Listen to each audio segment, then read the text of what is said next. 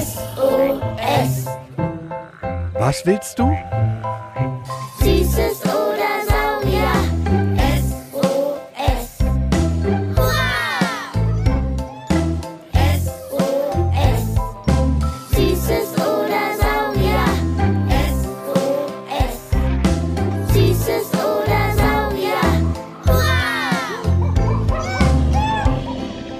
Ein Podcast für alles, was krabbelt, stampft blubbert. und fliegt. Wir haben Süßes. Und wir haben Saurier, Heute mit furzenden Fischen, Mäuseliebesliedern und tanzenden Essensdieben, wie Tiere miteinander sprechen.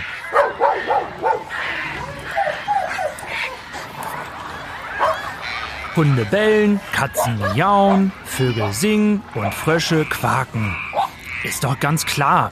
Ich weiß wirklich nicht, Jule, was an der Sprache der Tiere so spannend sein soll. Ach ja, Sparky Schlauschwein. Ich glaube, da machst du es dir ein bisschen einfach. Jule, was will der denn? Hilf mir doch mal. Jetzt steht er hier vor mir und bellt und wedelt mit dem Schwanz. Du hast doch einen Hund. Sparky, doch nicht so einfach, was? Schau mal. Er wedelt mit dem Schwanz, das heißt schon mal irgendwas freudig Spielendes. Und der guckt dir voll auf die Hände.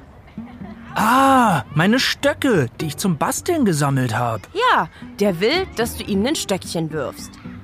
Okay, okay. Hm, vielleicht ist, wie sich Tiere unterhalten, ja doch ganz spannend. Hm, wie machen das eigentlich Fische? Die können ja unter Wasser nicht reden. Und ja, was zwitschern eigentlich Vögel den ganzen Tag so vor sich hin? Die hören ja gar nicht auf mit piep, piep, piep, piep, piep, piep, piep, piep, piep, piep, piep, piep, piep, piep, sagte das Schwein.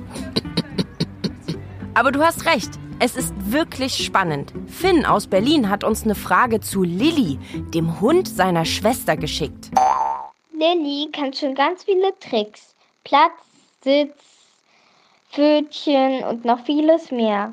Manchmal verdreht sie ihren Kopf und guckt mich mit großen Augen an. Und ich habe eine Frage. Versteht sie unsere Menschensprache? Richtig gute Frage. Ich habe zum Beispiel mal gehört, dass Hunde am besten auf Namen hören, die hinten auf Vokale enden. Also auf A, E, I, O oder U. Damit ist Lilly schon mal ein guter Name für einen Hund. Und er ist kurz. Sowas können die sich richtig gut merken. Clementine, Anastasia, Sophie. Ist jetzt also nicht so ein guter Name für einen Hund? Sparky, richtig. Den kann sich ja selbst ein kleines Kind schwer merken. Aber was Hunde sonst noch so verstehen? Hm. Ich hab da so eine Ahnung, aber so richtig sicher bin ich mir nicht. Weißt du was, Sparky? Wer das aber wissen könnte? Der Matthias vom Museum für Naturkunde Berlin. Er ist nämlich Biologe und kennt ganz viele spannende Geschichten über Tiere. Wie sie miteinander sprechen, wie sie einander sagen, dass sie sich toll finden und wie sie Babys machen. Ich glaube, den will ich heute bei meiner Gassi-Runde mit Kali mal besuchen gehen.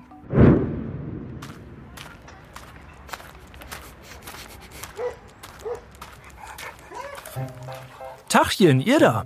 Schön, dass ihr wieder mit dabei seid vor euren Musikboxen oder mit euren Kopfhörern auf dem Kopf. Ich bin Sparky, das Maskottchen der Berliner Sparkasse. Und Jule und ich beantworten all eure Fragen zu Tieren und auch zu Steinen und Vulkanen. Das machen wir zusammen mit den schlauen Leuten vom Museum. Wenn ihr also eine Frage habt, dann schickt uns eine Sprachnachricht an 0176 921 36208. Die Nummer steht auch oben in den Show Notes. Sparky! Oh Mann, das wird so lustig heute. Ich sage nur so viel. Es gibt ein paar Tiere, die singen echte Liebeslieder. Und einige, die pupsen, um sich zu unterhalten. Und andere machen einen geheimen Tanz, wenn sie Essen klauen. Was? Mega verrückt. Fangen wir aber mal ganz, ganz einfach an. Mit etwas, was jeder von euch vielleicht schon kennt. Wie eure Haustiere mit euch sprechen. Das verstehen viele nämlich ganz gut, sagt Matthias.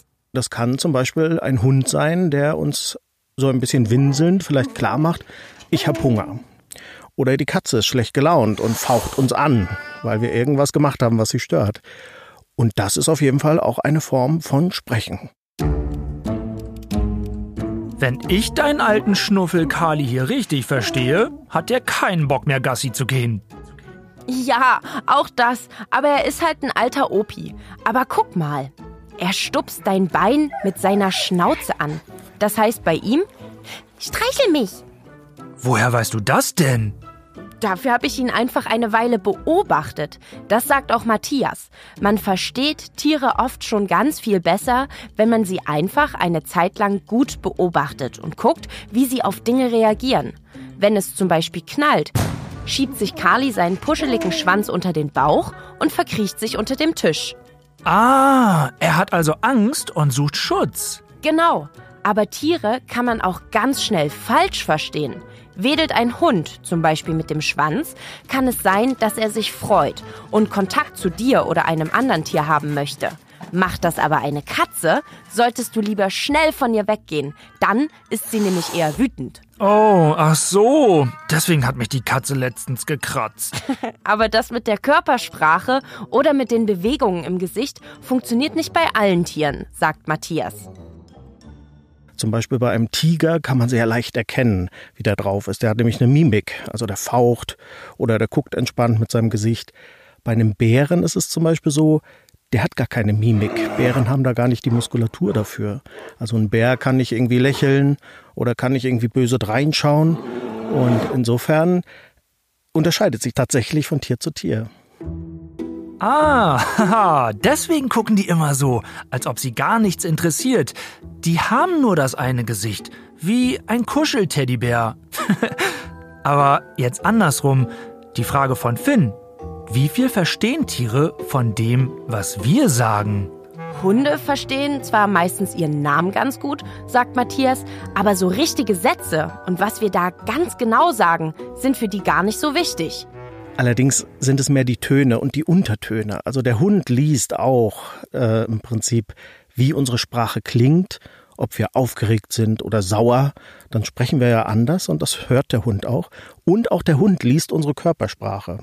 Also wenn ich irgendwie aufschaue, weil ich irgendwie denke, der Hund hat jetzt meinen Schuh kaputt gebissen, dann weiß der sofort, oh, oh, jetzt hat er mich im Blick. Wenn Carly zum Beispiel im Park mal wieder irgendwas fressen will, was da rumliegt, mache ich nur ein Nein oder Aber und er merkt, oh, lieber nicht, dann wird Jule böse mit mir.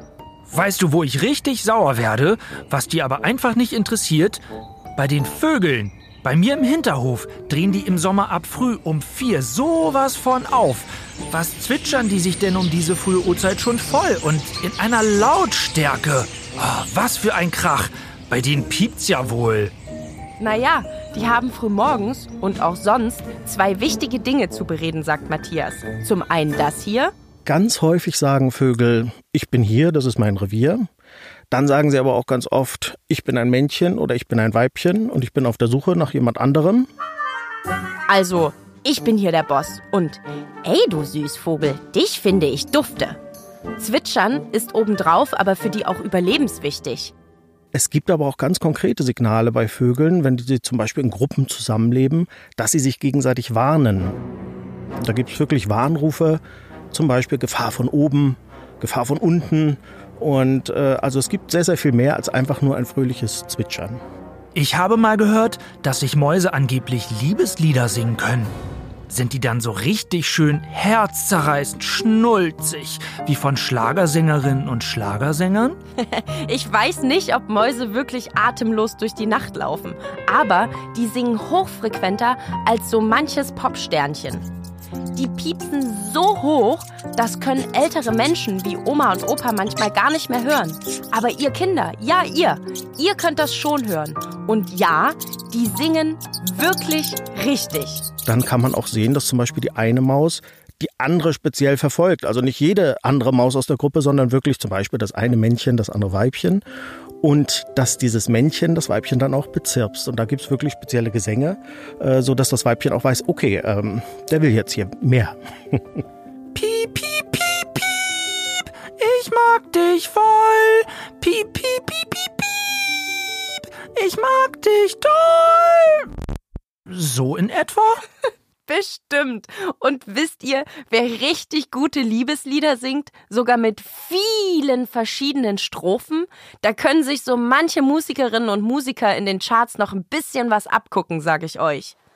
Die Amsel oder eine Drossel? Die singen doch. Nee, viel größer. Und für die müssen wir einmal abtauchen. Männliche Buckelwale und auch andere Wale trällern Liedchen, um eine Walkuh von sich zu überzeugen. Richtig komplizierte Lieder. Mal mit ganz hohen und mal mit ganz tiefen Tönen. Mit bis zu sechs verschiedenen Strophen. Und die sind dann auch über hunderte Kilometer im Wasser hörbar für Wale. Oh, Liebesarien. Nein, ganze Liebesbücher vertonen die also. Wie lustig, dass ihr Menschen deren Liebesgesang so entspannend findet. In so Entspannungsmusik. Und dann geht Liebe zeigen aber auch über das Äußere. Ganz oberflächlich also, wie beim Pfau, diesem Vogel mit diesen tollen blau-grün langen Federfächer, der immer so rumstolziert. Obwohl sie sehr viel singen und äh, sehr viel rufen, äh, zeigen sie zum Beispiel über ihre Körperposition oder über spezielle Federn, die sie aufstellen, wie zum Beispiel beim Pfau, ähm, dass sie jetzt quasi ja in Liebesstimmung sind. Und äh, das Männchen zeigt also, dass es hier sich ähm, ein Weibchen ausgesucht hat. Aber ob das Weibchen dann mitspielt, entscheidet es dann eher auch an so optischen Sachen, also an, an dem Aussehen des Männchens tatsächlich. Ah, bei unserer Folge neulich mit den Spinnen war es doch auch schon so. Da hieß die Spinne sogar Pfauenspinne. Mini klein, flauschig, kunterbunt. Und da hat das Männchen auch mit seiner bunten Farbe und einem wilden Tanz um das Weibchen gekämpft. Ganz genau. Tanzen kann aber noch wo ganz anders wichtig werden. Malia hatte nämlich diese Sprachnachricht geschickt. Wenn wir im Sommer frühstücken auf dem Balkon, dann kommen meistens Bienen. Die fliegen um die Blumen und manchmal auch um die Marmelade. Warum ist das so? Ja, geben die ihrer Familie Bescheid? Schau, die Familie von Malia hat Marmelade und Obst. Lass mal was vom Frühstückstisch klauen. Also Bienen machen zum Beispiel einen Tanz, mit dem sie tatsächlich eine Himmelsrichtung angeben können und sogar die Qualität der Nahrung, also das, was es zu essen gibt, da können sie im Prinzip den Zuckergehalt sogar kommunizieren.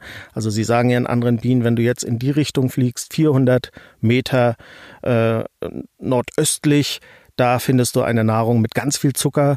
Fliegst du aber nordwestlich, da findest du zwar auch Nahrung, allerdings nicht ganz so gehaltvoll. Das wird ja immer lustiger. Pass auf! Und da kommen die drei komischsten Geschichten von Matthias erst noch. Bei einem geht's ums Pupsen, dann ums Pinkeln. Aber fangen wir erstmal mit dem Riechen an. So kommunizieren Mücken. Was ungewöhnlich ist, ist vielleicht für uns, wenn Tiere über Geruch zum Beispiel kommunizieren. Also bei Mücken ist es so, dass die sich über Kilometer ja im Prinzip riechen und sich so dann finden. Also die sprechen gar nicht. Stellt euch mal vor, ihr würdet einen anderen Menschen über Kilometer weit riechen. Uah. Naja, also Sparky, wenn du hier manchmal losknatterst, riecht man dich auch gegen den Wind. Ey! Aber du bist mit deinen Pupsen nicht allein. Manche Tiere sprechen sogar mit ihren Fürzen. Tauchen wir nochmal ab. Unter Wasser. Wer unter Wasser schon mal versucht hat, was zu sagen, der weiß, dass man zwar was hört, aber das klingt eher wie ein kaputter Wasserkocher. Und das, was ihr da hört, sind vielleicht die Pupse von nem Hering. Du verkackeierst uns doch. Nein, ohne Mist. Heringe pupsen sich Nachrichten zu. Ganze fünf Sekunden ist so eine Pupsnachricht. Manchmal sogar länger.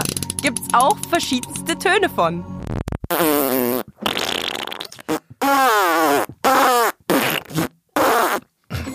Na, verstehst du, was ich gesagt habe? Oh, Sparky, du Ferkel. Nee, bin doch schon groß. Außerdem hat meine Mama immer nach dem Essen gesagt, warum rülpset und furzet ihr nicht?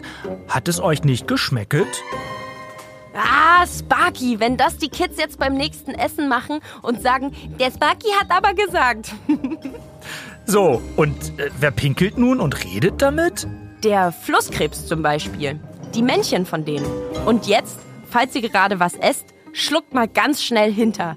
Ist in unserer Menschenwelt nämlich ein bisschen bai, was die machen.